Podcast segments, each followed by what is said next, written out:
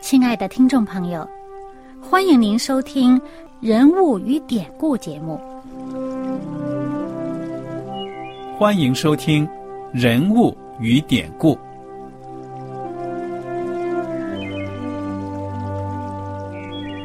听众朋友们，当你读圣经的时候，不知道有没有过这样的想法？生活在几千年前的圣经人物。与我们这生活在二十一世纪的人有什么相关吗？那些古时候缔造了历史的伟人们，只是些令我们感叹而望尘莫及的对象吗？那些败坏了品德的小人和有负圣托的失败者，难道只是为了让我们嗤之以鼻吗？在这个人物与典故的节目里。我和小燕将与大家一起，通过圣经中的人物和他们的事迹，看看我们能从他们的故事中得到哪些启发，以便用正确的态度来对待我们每天所面对的生活和挑战，共同奔走天国的旅程。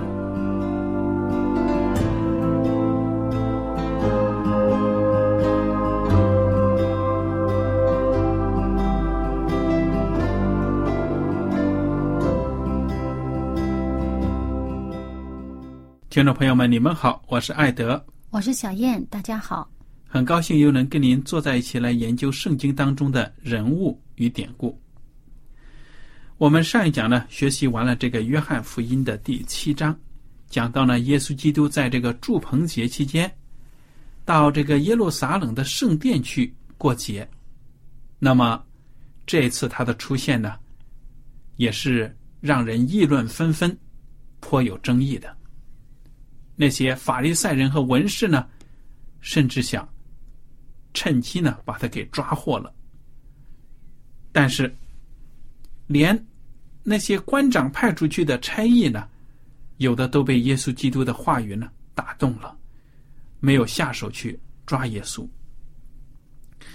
好，我们接着来看看约翰福音第八章讲之后发生的事情。第八章第一节。于是，个人都回家去了，耶稣却往橄榄山去。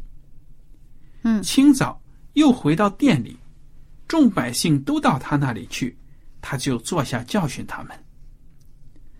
文士和法利赛人带着一个行淫时被拿的妇人来，叫他站在当中，就对耶稣说：“夫子，这妇人是正行淫之时被拿的。摩西在律法上吩咐我们。”把这样的妇人用石头打死，你说该把他怎么样呢？他们说这话乃试探耶稣，要得着告他的把柄。耶稣却弯着腰，用指头在地上画字。他们还是不住的问他，耶稣就直起腰来对他们说：“你们中间谁是没有罪的，谁就可以先拿石头打他。”于是又弯着腰，用指头在地上画字。他们听见这话，就从老到少一个一个的都出去了，只剩下耶稣一人。还有那妇人仍然站在当中。耶稣就直起腰来对他说：“妇人，那些人在哪里呢？没有人定你的罪吗？”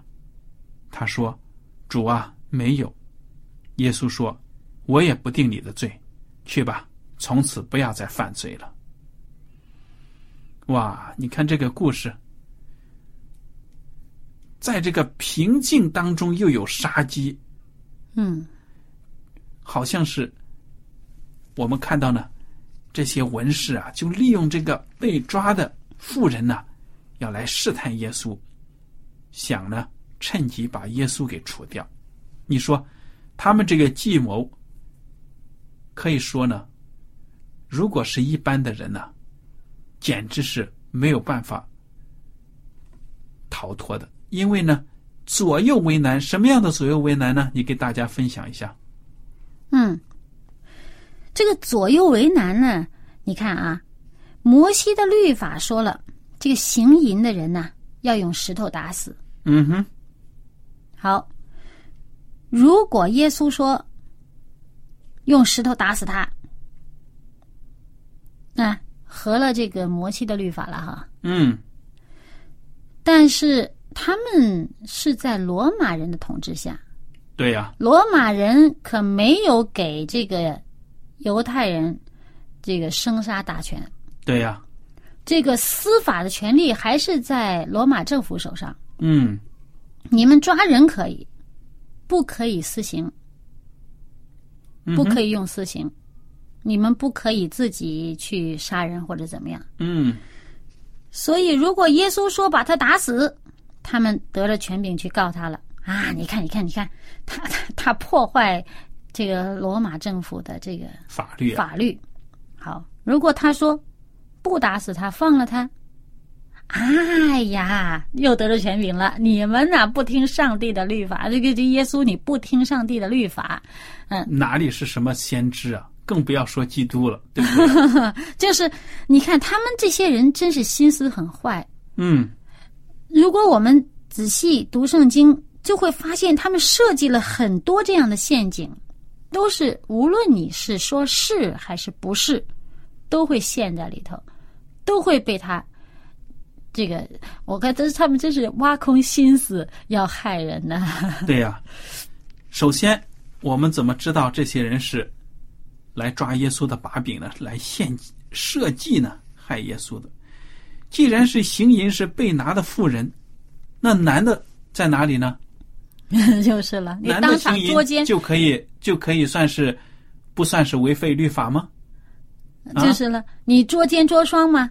对呀、所以你看得出啊，这些法利赛人呢，就是为了要除掉耶稣，才这样子去做的。其实我们发现啊，耶稣周围真是危机四伏。耶稣呢，不是常常在耶路撒冷的，他之前有很多很长的时间呢是在这个其他的地方，到耶路撒冷的时间不是非常多的。嗯因为之前耶稣也讲过，在这个耶路撒冷，他的时候没到。耶路撒冷有人来害他，从他传道的初期就已经有这样的事了，他就走开了。嗯哼那个时候是西律党人，是吧？嗯那么后来呢，变成法利赛人。嗯，那么呃现在我们看到这个矛盾已经很尖锐了。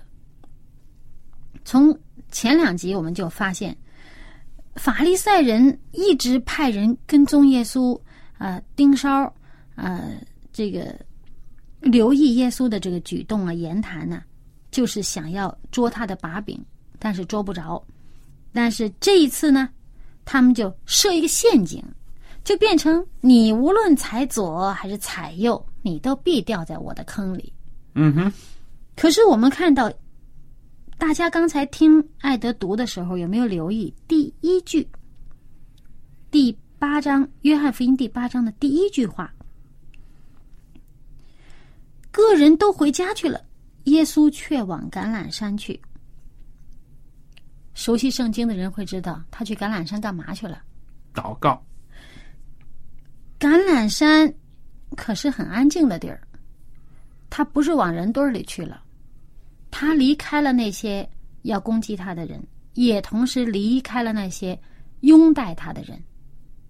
他跑到橄榄山去了，祷告去了。我们读圣经后面，尤其是读到后来耶稣受受难之前，就会发现耶稣经常去橄榄山祷告。嗯在这里不明显啊。熟悉整个这个新约圣经福音书的人就会知道，他去橄榄山祷告去了。那么，呃，一开始如果以前没有读过，乍读到这儿呢，可能不知道耶稣去干什么去了。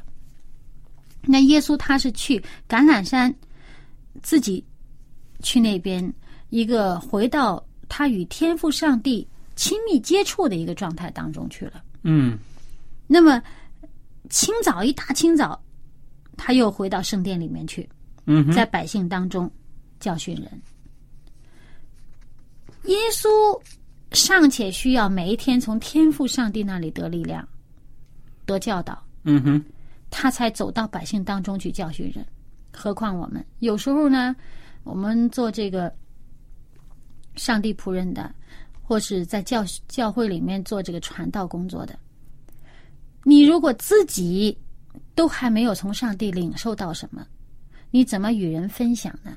嗯你如果自己还没有领受，就去教训别人，那是靠着什么来教训呢？靠，那还不是靠着自己。嗯哼，所以耶稣说他教训人的不是从他自己口出来的，是天父叫他说什么他说什么。所以耶稣他跟天父亲密接触之后，一大清早他到店里边去教训人了。这个时候你看，有人带着这个这个来设设计耶稣，来来算计耶稣的这么一个陷阱来了，带了这么个套来，要想耶稣入套。看耶稣怎么做的呢？他没有直接回应那些人所说的话，他只是用行动，弯着腰在地上写字。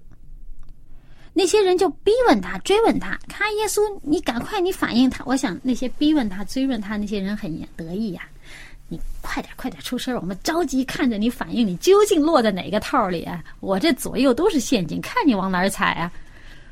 很得意啊！嗯哼，哎呀，耶稣，你赶紧赶紧反应，你快点回答呀！耶稣直起腰来出声了，说啥呢？你们中间谁是没有罪的，谁就可以先拿石头打他。嗯，哇，多震撼呢、一下子当头棒喝，你们谁没有罪？会不会反反省一下？耶稣说不定这句话意思就说呢，其实你们的罪比这个富人的还大呢，对不对呀、嗯，那么，耶稣基督他的手在地上写什么字儿呢？其实呢，有一些老牧师啊，还有一些我们知道我们教会的先贤呢，也这样跟大家分享的，就是说，耶稣基督在地上不是漫无目的的在那里瞎画呀，嗯，耶稣基督写下来的是那些围攻这个妇人、攻击这个妇人的、要陷害这个妇人的那些人呢，隐私里所犯的那罪。说不定啊，耶稣基督只是在地上写出几个词语，他们一看就明白了，自己做的事情自己知道啊。对呀、哎，不一定讲得很清楚的，我就写一个字，也许这个字对旁边那个控告的那个甲这个人他不知道，那个乙一看，哎呦，说我呢哎？呀，指着我了，或什么。总之呢，反正不管怎么说，虽然圣经上没有明写，但是在这里我们肯定知道呢，耶稣在地上所画的字和他嘴巴上所说的这句话配合在一起，就直指着这些人的内心，使他们这个心里边的被刺痛了，嗯，让他们觉得无地自容。对呀、于是呢，这些人一个一个灰溜溜的就走了。哇，大概这个几分钟之前还群情激昂啊，嗯恨不得把这女人呢就地打死。现在呢，一个灰溜溜的就走了。那么，只剩下耶稣和这个妇人站在那里。耶稣就直起腰来对他说：“妇人，那些人在哪里呢？没有人定你的罪吗？”这个妇人这个称呼也是一个非常尊敬的称呼，对不对啊？嗯，并没有贬低他。对呀、这是在希伯来的原文呢，在当地的风俗，等于就是女士很尊敬。耶稣并没有说：“哎，你那些控告人呢在哪里呢？”没有那种瞧不起的滋味，对，没有很鄙视他怜悯他，对不对呀、没有鄙视他，而且呢，耶稣当初说那句话：“你们中间谁是没有罪的，谁就可以先拿石头打他。”这里面所有在场的人当中，只有耶稣有资格，是吧？嗯哼，只有耶稣没有犯罪嘛？嗯哼，只有耶稣才是最有资格打他的，但是耶稣没有这样做。耶稣不定他的罪。嗯，耶稣说：“我也不定你的罪，嗯，去吧，从此不要再犯罪。”其实这句话呀，真是成就了这个上帝这律法的公义和慈爱。说明呢，这个妇人不是没有罪，不是别人凭空来诬陷他，他的确是在行淫的时候被抓了。而且呢，耶稣没有说你没有罪。嗯哼，耶稣当初说石头打他，也没有说呃他不该打，嗯该打。但是谁先打？你们没有犯罪的人才能打，嗯哼，这就显示了上帝这个爱和怜悯。嗯哼，这就是恩典了。对呀、公义的律法就该审判。我是我要审判你，你这个罪必要受到审判。但是呢，是现在吗？耶稣说：“我现在也不定你的罪。嗯哼，为什么不定他的罪呢？人只要有一生命在，他还有机会悔改，上帝还给他机会悔改。他要是现在死了，他就再也没有机会了。嗯如果他当时就被治死了，他真的就是定了罪了，他这辈子再也没有机会改过了，再也没有被上帝赦免罪的可能性了。嗯哼，但是现在不定他的罪，他现在不至于死。你悔改了，上帝会饶恕你。嗯所以耶稣说：“我也不定你的罪，去吧，从此不要再犯罪了。”嗯但是倘若这位女士她再犯罪了，到她死的那天，她还在犯罪，还在她的罪当中，那时候罪就真的是定了。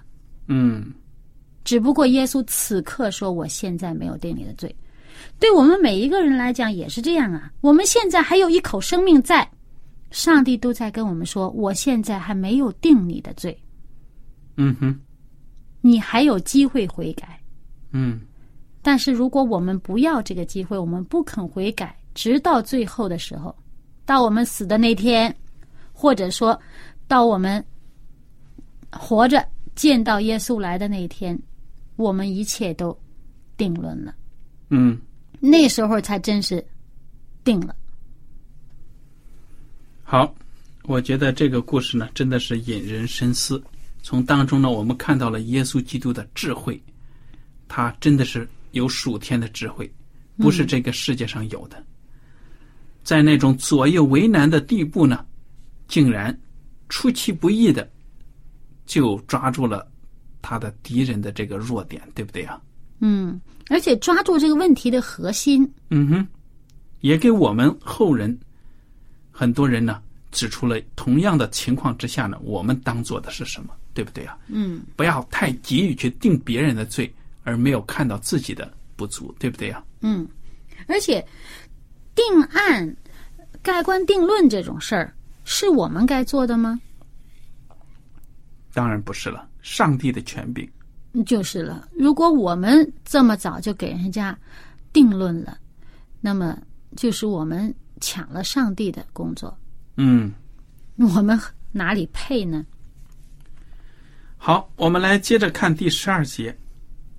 耶稣又对众人说：“我是世界的光，跟从我的，就不在黑暗里走，必要得着生命的光。”法利赛人对他说：“你是为自己做见证，你的见证不真。”耶稣说：“我虽然为自己做见证，我的见证还是真的，因我知道我从哪里来，往哪里去，你们却不知道我从哪里来，往哪里去。你们是以外貌判断人，我却不判断人。就是判断人，我的判断也是真的，因为不是我独自在这里，还有差我来的父与我同在。你们的律法上也记着说，两个人的见证是真的。我是为自己做见证，还有差我来的父也是为我做见证。他们就问他说：“你的父在哪里？”耶稣回答说：“你们不认识我，也不认识我的父。若是认识我，也就认识我的父。”这些话是耶稣在店里的库房教训人时所说的，也没有人拿他，因为他的时候还没有到。嗯，其实耶稣所说的这一段呢，他说这个见证啊，嗯谁为谁做见证，谁为他做见证，这个类似的话呢，我们可以回顾呃约翰福音第五章中间这一段，《约翰福音》第五章的时候，耶稣曾经讲到过，谁给他做见证？有世袭的约翰为他做过见证啦。嗯呃，他说，但是我的见证不是从人来的，是天上的父来的。嗯哼，有天赋给我做见证。还有呢，你们查考这圣经，以为圣经当中有永生。那么我告诉你们啊，为我做见证的就是这个圣经，圣经也为他做见证。那么这些话他以前就曾经讲过。那么在今天我们看的这个经文当中呢，耶稣再一次讲到，我不是不只是我自己为自己做见证。我还有我的天赋为我做见证，嗯哼，不是单单只有我在为自己做见证。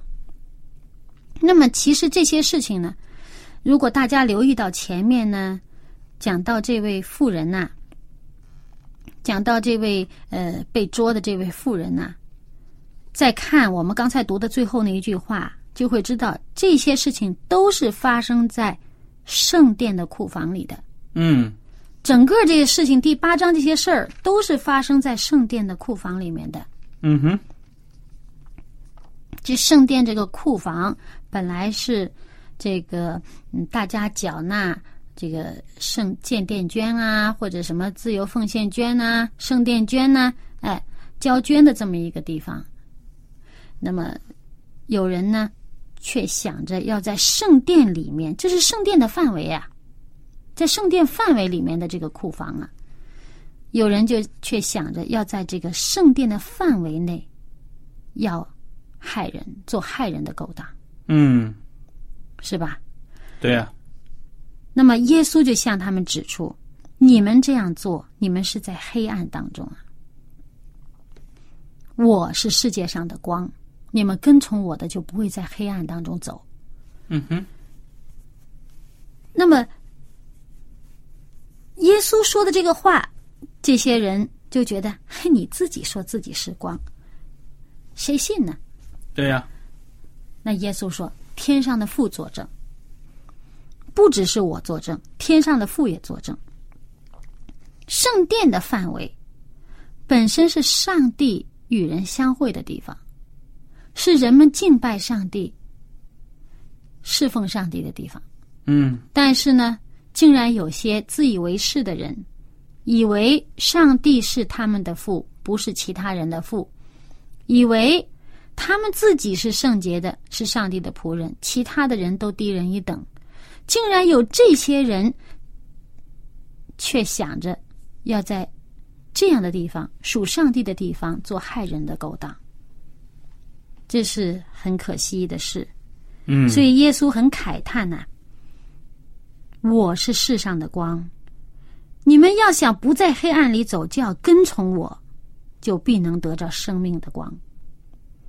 可惜这些人呢，还真是不明白。嗯，非常的可惜啊。所以耶稣后面的话又在说了，从二十一节起，请你给我们读一下。耶稣又对他们说：“我要去了，你们要找我，并且你们要死在最终。”我所去的地方，你们不能到。犹太人说：“他说我所去的地方，你们不能到，难道他要自尽吗？”耶稣对他们说：“你们是从下头来的，我是从上头来的。你们是属这世界的，我不是属这世界的，所以我对你们说：你们要死在最终。你们若不信我是基督，必要死在最终。”他们就问他说。你是谁？耶稣对他们说：“就是我从起初所告诉你们的。我有许多事讲论你们，判断你们。但那差我来的是真的。我在他那里所听见的，我就传给世人。他们不明白耶稣是指着父说的，所以耶稣说：‘你们举起人子以后，必知道我是基督，并且知道我没有一件事是凭着自己做的。’我说这些话。”乃是照着父所教训我的，那差我来的是与我同在，他没有撇下我独自在这里，因为我常做他所喜悦的事。耶稣说这话的时候，就有许多人信他。嗯，耶稣在这里说，你们举起人子以后，这个地方在后来呢，我们看到耶稣又说过一次，呃，是在这个约翰福音十二章三十二节又说过一次，说这个我如果被举起来，就要吸引万人来归我。这个举起来指的是被钉在十字架上，挂在木头上举起来。嗯哼，嗯，当然这个呃，当时听的人是明白的。我们现在人可能不大明白，嗯，但是听的人是明白的，因为那个时候他们这是一种刑罚了，嗯。那么耶稣基督呢，真的是苦口婆心的向他们讲道理，说你们真的是不开窍、不悔改呢，将来要死在最终。哇，这些人简直是脑子都想歪了呀！啊，耶稣说：“气死了！你去的地方，我们不能到。”难道你要自杀呀？自尽呢？死的地方，我死人的地儿，我们去不了。对呀，我们看到呢，这帮人呢，真的是可以说呢，常常的侮辱耶稣，用很坏的词啊来咒骂耶稣。很坏的想法。对呀，你是被鬼附的，你是借着鬼王赶鬼，什么什么，然后就说你这是去自取灭亡啊啊！你自尽呢，怎么怎么样？所以他们这些人真的是内心非常的恶毒。他们这个好像看到耶稣没有什么把柄可抓，嗯，然后就用这些话呢刺激他，有点气急败坏了，对不对呀？就是，所以说这个人心之恶呀，很让耶稣慨叹。我们知道后来耶稣为这些人的这个执迷不悟啊。甚至落泪呢。嗯，对呀，耶稣真的是爱这些罪人，希望他们能够醒悟过来，能够悔改了，就得救了。而且他们的这个身份和职责啊，职位也是很重要的，因为他们作为教导百姓的导师啊。嗯。你教导百姓的导师的把百姓教歪了，那多可悲的一件事儿！所以耶稣基督也用比喻说嘛：“你们这是瞎子引瞎子啊，瞎子引路啊！你们当人家老师的都不懂，那百姓多可怜呢，都被你们给耽误了。”对呀，所以耶稣时常看到这些人呢，就是说看到这些百姓，就说他们好像没有牧人的羊一样。嗯哼，耶稣就怜悯他们。嗯。多么辛苦了，耶稣还是愿意向他们讲论。我们在教会里面侍奉啊，做传道人的也应该真的查考圣经，也应该呢有谦卑的心，让圣灵呢不断的改造我们。我们如果犯了什么错，跌倒了，很容易就绊倒很多人，对不对啊？对。愿上帝帮助我们。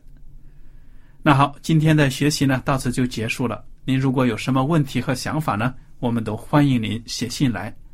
艾德和小燕呢，感谢您今天的收听，愿上帝赐福你们。我们下次节目呢，再会。再会。喜欢今天的节目吗？若是您错过了精彩的部分，想再听一次，可以在网上重温。我们的网址是 x i w a n g r a d i o。希望 Radio，或是找旺福村也可以找到。